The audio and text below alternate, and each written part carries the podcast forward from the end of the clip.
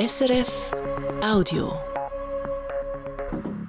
Das Ferienparadies Hawaii fürchtet die Folgen des Klimawandels. Der Meeresspiegel steigt, die Ökosysteme geraten aus dem Gleichgewicht. Zugleich bedroht der Massentourismus die spektakulären Naturlandschaften der Inselgruppe und damit die Lebensgrundlagen der einheimischen Bevölkerung. Doch wie soll der US-Bundesstaat mitten im Pazifik auf die vielschichtige Herausforderung reagieren?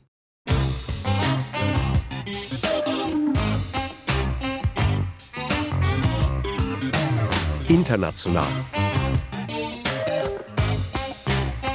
Eine Sendung von Katharina Wilhelm.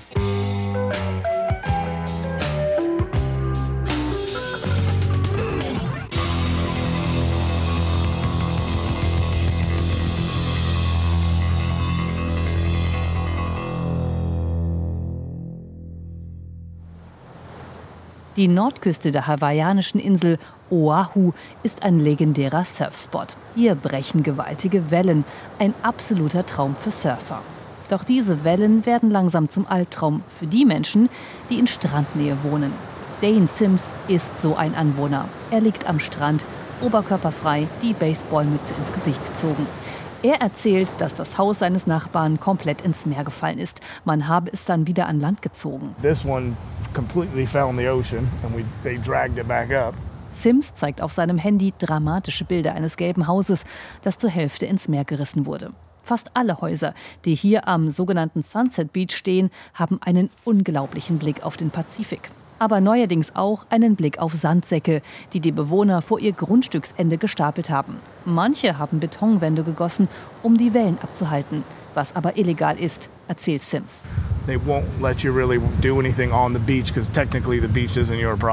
Technisch gesehen gehört der Strand nicht dir.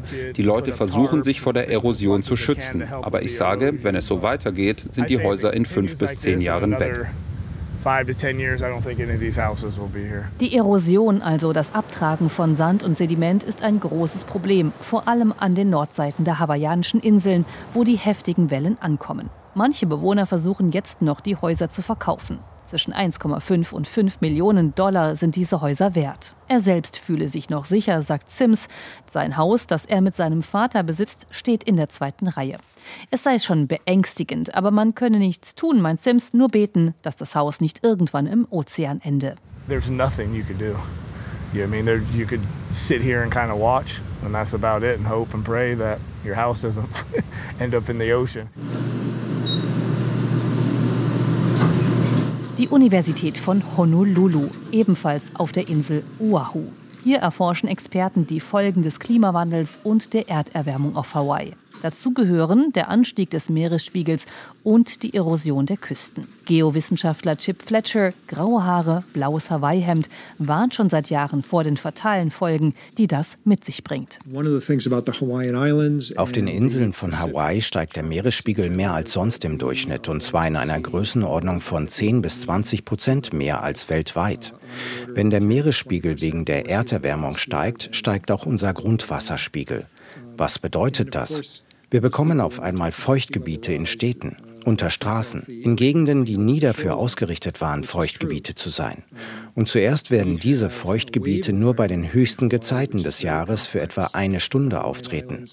Aber im Laufe von ein oder zwei Jahrzehnten werden wir sehen, dass diese Feuchtgebiete bestehen bleiben. Die Befürchtung der Wissenschaftler, die Infrastruktur der Stadt ist bedroht. Es wird immer öfter zu heftigen Überschwemmungen kommen weil auch die Kanalisation nicht auf diese Wassermassen ausgelegt ist. Und das seien keine Probleme, die weit in der Zukunft liegen, so Fletcher. Auf Hawaii müssen wir die Menschen nicht von der globalen Erwärmung überzeugen. Die Menschen verstehen das. Wir müssen sie davon überzeugen, dass der Anstieg des Meeresspiegels ein unmittelbares Problem von großem Ausmaß ist. Sie sehen es als ein Problem für das Ende des Jahrhunderts. Also ist der aktuelle Job der Wissenschaftler, die Menschen davon zu überzeugen, dass wir ein oder zwei Jahrzehnte haben, um uns neu zu gestalten. Der Meeresspiegel steigt. Gleichzeitig soll es mehr Extremwetterereignisse geben, sagt Klimaforscher Ryan Longman, ebenfalls von der Universität in Honolulu. Er wertet die Daten der vergangenen Jahrzehnte aus und beschäftigt sich mit Zukunftsmodellen. Der allgemeine uh, Konsens ist, dass tropische Sturmereignisse intensiver werden. Es mag weniger von ihnen geben, aber diejenigen, die passieren, könnten intensiver sein. Das passiert auf dem Land. Unter Wasser litten vor allem Tiere und Pflanzen unter einer marinen Hitzewelle, wie es Fletcher nennt. Diese treten über 80 Prozent häufiger auf als vor 50 Jahren. Wenn wir eine Meereshitzewelle bekommen, die in Hawaii auftritt, sehen wir viel Korallenbleiche. Und der einzige Organismus, der wirklich überleben und sogar gedeihen kann, das sind invasive, also nicht heimische Algen. Durch die globale Erderwärmung könnte der Meeresspiegel rund um Hawaii bereits bis ins Jahr 2050 um einen Meter ansteigen. Das dürfte auch einen bei den Touristen besonders beliebten und oft besuchten Strand betreffen. For every grain of sand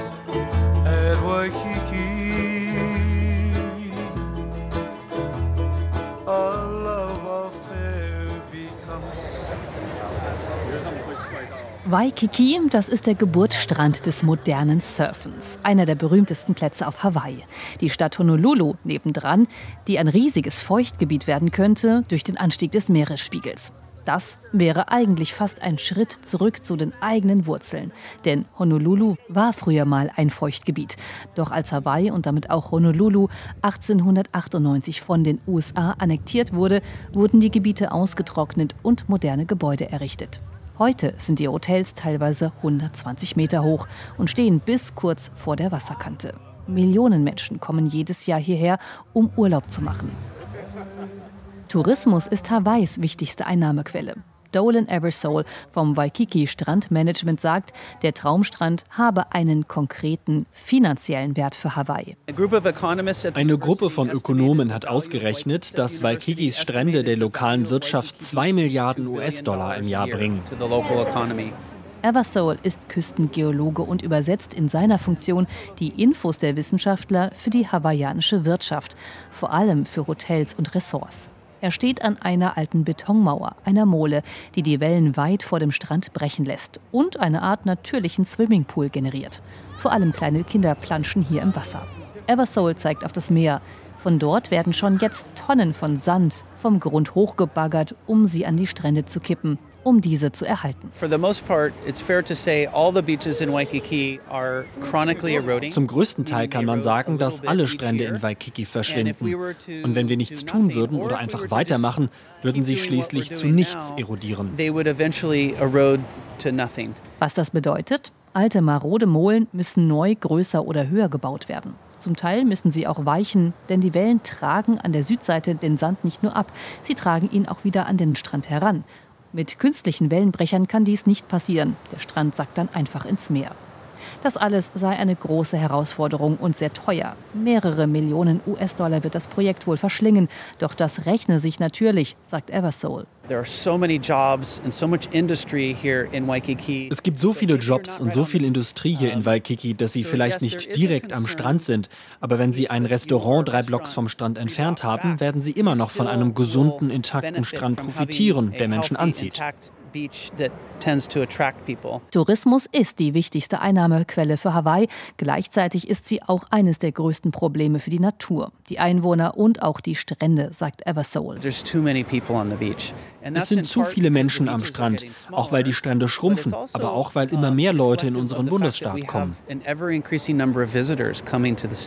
Und jeder, der Hawaii besucht, muss ins Flugzeug steigen, hinterlässt einen gewaltigen CO2-Fußabdruck alles andere als klimafreundlich. Schafft sich Hawaii seine Probleme mit dem Tourismus also ein Stück weit selbst? Eine knifflige Frage, auch für Elia Johnson von der Tourismusbehörde. The high water mark of Hawaii tourism was 2019. Der Höchststand des Hawaii-Tourismus war 2019 mit 10,4 Millionen Besuchern. Ich würde sagen, dass 10,4 Millionen zu viel waren oder vielleicht die Obergrenze, aber was ist die untere Grenze? Die Pandemie beantwortete diese Frage mit Null. Auch das sei nicht wirklich nachhaltig gewesen für Hawaii, sagt Elia Johnson. Der Mann mit dem Vollbart, dem grünen Hawaii-Hemd und dem breiten Lachen ist ein Native Hawaiian, ein Ureinwohner. Für ihn ist die Frage, wie die Zukunft der Insel mit Tourismus und Klimawandel aussieht, persönlich. Es gibt viele Gründe, warum Menschen zu uns kommen, aber einer der wichtigsten ist unsere kostbare Umwelt. Der Klimawandel ist eine gewaltige Bedrohung dafür. Noch wichtiger aber, der Klimawandel ist eine existenzielle Bedrohung für zukünftige Generationen. Für Menschen wie meine Tochter, ihre Kinder, die nach ihnen kommen werden und die Generationen, die danach kommen. Unsere Eltern, unsere Großeltern haben sehr darauf geachtet, diese Inseln an uns weiterzugeben. Wer sind wir, sie in einem schlechteren Zustand weiterzugeben? in any less of a condition. Ein Ziel wäre es, weniger Besucher zu haben, die aber mindestens genauso viel Geld dalassen. Und Besucher zu haben, die respektvoll mit der Natur und den Ressourcen umgehen. Die Tourismusbehörde hat das als Ziel benannt unter dem Stichwort regenerativer Tourismus. Dazu gehört zum Beispiel die Besucheranzahl von Naturschauplätzen zu begrenzen oder Touristen anzubieten, beim Reinigen der Strände von Müll zu helfen. Eine Obergrenze und Besucherstops für Touristen will Hawaii derzeit aber nicht einziehen.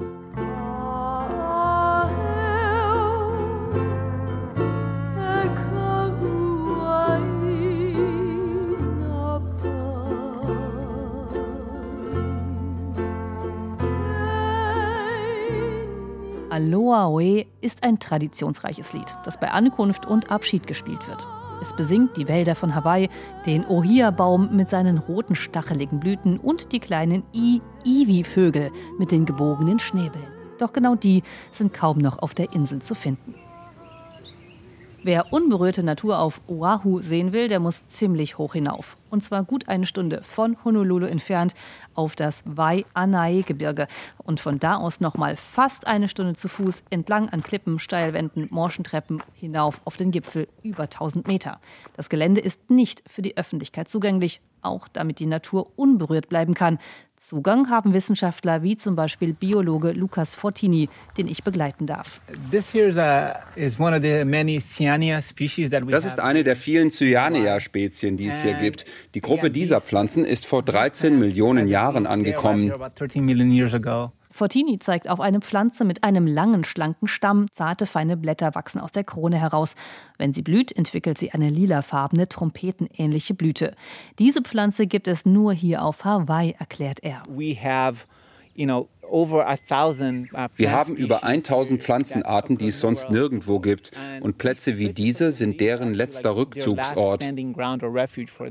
Ein Rückzugsort, weil große Teile von Hawaii mit anderen nicht heimischen Pflanzen besiedelt wurden und sich diese teils ungehemmt ausbreiten. Dazu gehören Bambus, das buschige Lampenputzergras und auch bestimmte Baumarten wie die Albizia mit ihren breiten schirmartigen Verzweigungen. Alle wunderschön anzuschauen, aber sie verdrängen die heimischen und seltenen Arten der Inselkette. Man kann den Pflanzenarten fast beim Verschwinden zusehen, meint Fortini. Wir haben 250 Pflanzenarten auf Hawaii, die einzigartig sind, von denen es aber nur noch 50 Individuen insgesamt gibt. Die Erderwärmung übe zusätzlichen Druck auf die verbleibenden Pflanzen und Tiere aus. Zum Beispiel würden sich manche Arten nicht mehr in den niedrigen Regionen wohlfühlen, weil es dort zu warm wird. Sie wanderten nach oben. Doch auf den Gebirgsketten Hawaiis ist auch nur begrenzt Platz. Eingeführte Tierarten wie Ratten oder Wildschweine und andere Tiere fressen die heimischen Pflanzen außerdem auf. Dazu kommen immer wieder Dürreperioden, die wiederum Feuer begünstigen. Wenn das passiert, sterben nicht nur heimische Pflanzen, aber die Pflanzen, die zurückkommen, das sind invasive, also nicht heimische Arten. Diese ursprüngliche Flora und Fauna zu schützen, sieht Fortini als wichtige Aufgabe der Gesellschaft an. Wir schätzen Kunst, wir schätzen Schmuck, Musik. Als Gesellschaft sind wir in der Lage zu verstehen, dass ein Kunstwerk seinen eigenen Wert hat. Wir als Biologen, wenn wir uns hier auf Hawaii eine Art ansehen, die seit 13 Millionen Jahren hier ist, hat das für uns auch einen Wert. Denn es ist ein Kunstwerk, das Millionen von Jahren gebraucht hat, um sich im Laufe der Zeit auf diese sehr komplexe Weise zu entwickeln und das man nicht ersetzen oder reproduzieren kann.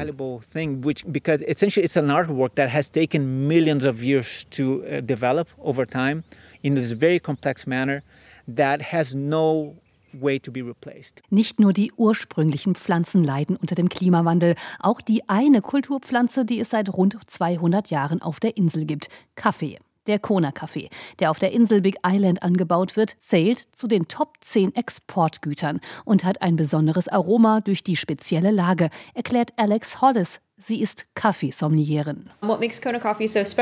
Was den Kaffee so speziell macht, ist das Mikroklima. Morgens bekommen wir Sonnenschein, nachmittags kommen die Wolken, eine sogenannte Inversionswetterlage. Das hilft den Kaffeepflanzen, den Gehalt an Säure und Bitterstoffen zu reduzieren. Außerdem haben wir großartige Vulkanerde, die die Pflanzen mit Mineralien versorgt und das Regenwasser gut abfließen lässt, weil sie so porös ist. Und das hilft, dass wir diesen leckeren und sanften Kaffee bekommen.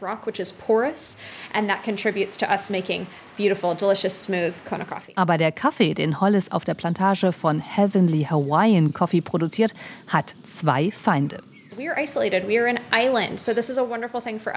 Hawaii ist eine isolierte Inselkette. Eigentlich toll, weil man lange vor Krankheiten und Schädlingen geschützt war. Nun haben wir zwei Probleme. Das eine ist der Kaffeekirschenkäfer, der sich in die Kaffeekirschen bohrt und den Zucker innen auffrisst. Das andere Problem kam erst im Oktober 2020. Kaffeerost, ein Pilz. Hawaii war einer der letzten Orte der Welt, wo sich dieser Pilz ausgebreitet hat. Der Pilz mag es feucht und warm. Dass er nun auch auf Hawaii zu finden ist, ist wahrscheinlich eine Folge des Klimawandels und der Erderwärmung. Susanne Schreiner, Präsidentin des Kona Kaffee Bauernverbandes, beschreibt dies im Lokalfernsehen als Pharmageddon.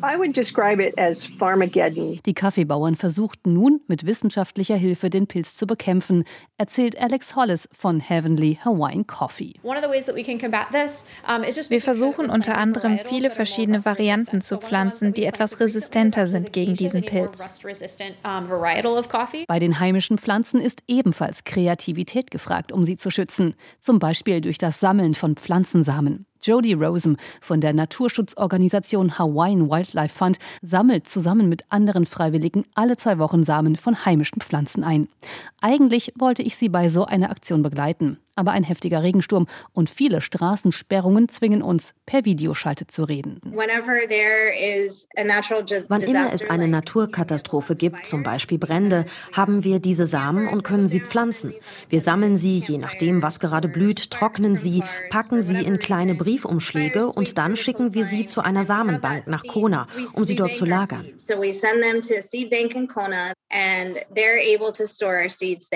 Die Samen sind damit eine Art Rückversicherung gegen den Klimawandel und aggressive nicht heimische Pflanzen. Das Projekt soll nun noch vergrößert werden. Wir haben gerade eine Forschungserlaubnis bekommen, um mit der Ohia-Samensammlung zusammenzuarbeiten. Der Ohia-Baum ist unser Staatsbaum, aber wir verlieren ihn gerade durch einen Pilz, der ihn befällt. Die Mitarbeiter des Hawaiian Wildlife Fund sammeln aber nicht nur Samen, sondern auch eine andere große Gefahr ein für Hawaii, den Plastikmüll. Denn zwischen Hawaii und Japan treibt der größte Plastikstrudel der Welt, der sogenannte Great Pacific Garbage Patch. Viel Müll landet von da an den Stränden der hawaiianischen Inseln, erklärt Stacey Brining. Wenn man rausgeht an viele Strände, dann sieht das alles von weitem okay aus. Wir haben dort viel sauber gemacht. Aber wenn man genauer auf den Boden schaut, dann sieht man Mikroplastik. Man könnte Stunden damit verbringen, es nur aus einer kleinen Zone herauszusieben. Das Mikroplastik ist klein, aber besonders gefährlich. Es landet im Fischmagen und von da aus im Bauch größerer Tiere oder bei uns auf dem Teller. Das Plastik kommt also aus dem Meer, aber auch von der Insel selbst. Seitdem China zudem nicht mehr so viel Plastikmüll aus den westlichen Nationen annimmt wie früher, bleiben auch die USA auf viel mehr Plastik sitzen. It's a really big es ist ein wirklich großes, überwältigendes Problem und oft kann es Menschen in Untätigkeit versetzen, weil es sich so groß anfühlt. Aber man kann viel tun, auch Kleinigkeiten. Eine eigene auffüllbare Wasserflasche verwenden, kein Einweggeschirr. Und wir müssen Menschen daran erinnern, was auch immer sie an Müll auf diese Insel bringen, es wird hier bleiben. Und wir haben nur eine begrenzte Menge an Platz, um Müll zu lagern. Da müssen wir richtig kreativ werden. Einen Lösungsansatz hat Künstlerin Matty Larson gefunden. Sie macht aus dem Plastik kunstvolle Alltagsgegenstände. This is good because purple's very rare. In ihrem Studio hat sie säckeweise Plastik liegen. Plastikmüll, der normalerweise weggeworfen wird, landet bei ihr. Unternehmen, sogar Kliniken, bringen ihr Plastikabfälle vorbei. Sie zeigt mir eine Auswahl. Nierendialysekliniken und Tauchtourunternehmen verwenden diese großen Plastiktüten als Eisbeutel. Alles kommt nach Hawaii, verpackt und in verschiedenen Kunststoffen. Sie hat verschiedene Methoden, das Plastik zu zerkleinern und zu schmelzen. Wir machen das von Hand mit Pizzaschneidern. Wir besprenkeln damit das klare Plastik. Dann geht das durch Hitzepressen, bis es dick genug ist, um geschnitten und vernäht zu werden.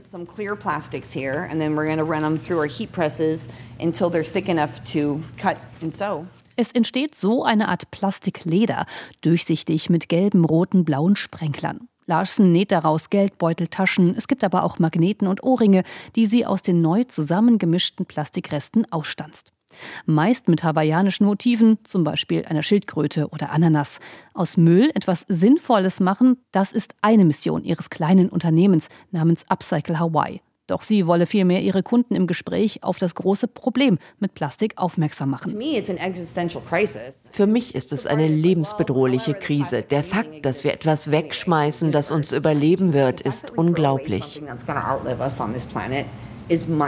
Doch die Müllmassen sind schier zu groß, um sie alle in Schmuck zu verwandeln. Auch taugt nicht jedes Plastik zum Recyceln, weil es zum Teil giftig ist. Matthew Larson wäre am liebsten, wenn es einfach keinen Plastikmüll mehr gäbe und sie arbeitslos wäre. You know, that would be, you know, the best. Plastik und Klimawandel hängen durchaus zusammen, denn allein das Verbrennen des Plastikmülls, der aus Rohöl hergestellt wird, verursacht einen Ausstoß von vielen Tonnen CO2, dem klimaschädlichen Treibhausgas.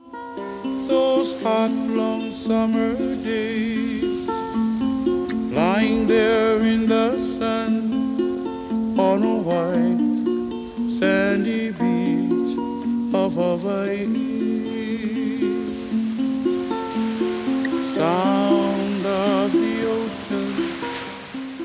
Der Klimawandel ist nicht aufzuhalten, nur zu verlangsamen. Da sind sich die meisten Wissenschaftler einig. Das Thema erzeugt Frust, auch bei Geowissenschaftler Chip Fletcher von der Universität Honolulu.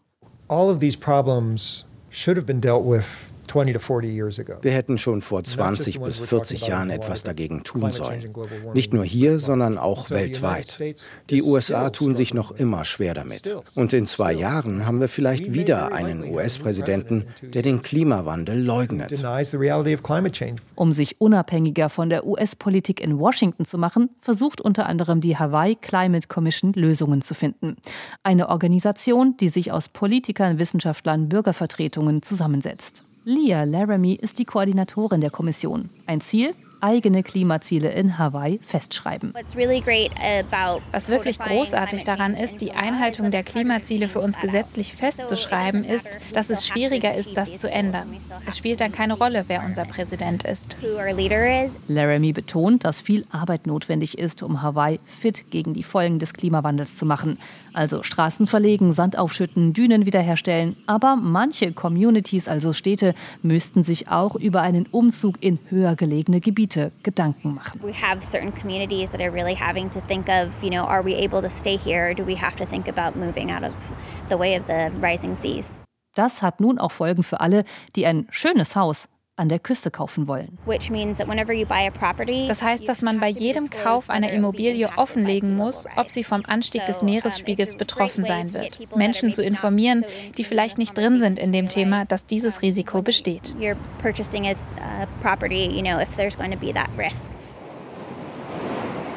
Dies gilt dann wohl auch für die Häuser mit Traumausblick auf der Nordseite der Insel, in Oahu am Sunset Beach, wo auch Dane Sims sein Haus hat noch in zweiter Reihe. I feel comfortable back there. I got the road in between us a little bit. Noch mache er sich nicht zu viele Gedanken, noch sei die Straße zwischen ihm und der ersten Reihe an Häusern. Doch wer weiß, in zehn Jahren habe er vielleicht dann wirklich einen Blick direkt aufs Meer. But um, we've all, me and my dad who have the house here, we've always kind of joked, especially the last like 10 years, that sooner or later we'll have beachfront. Ob man sich darüber dieser Tage in Hawaii noch wirklich freuen kann, das ist eine andere Frage.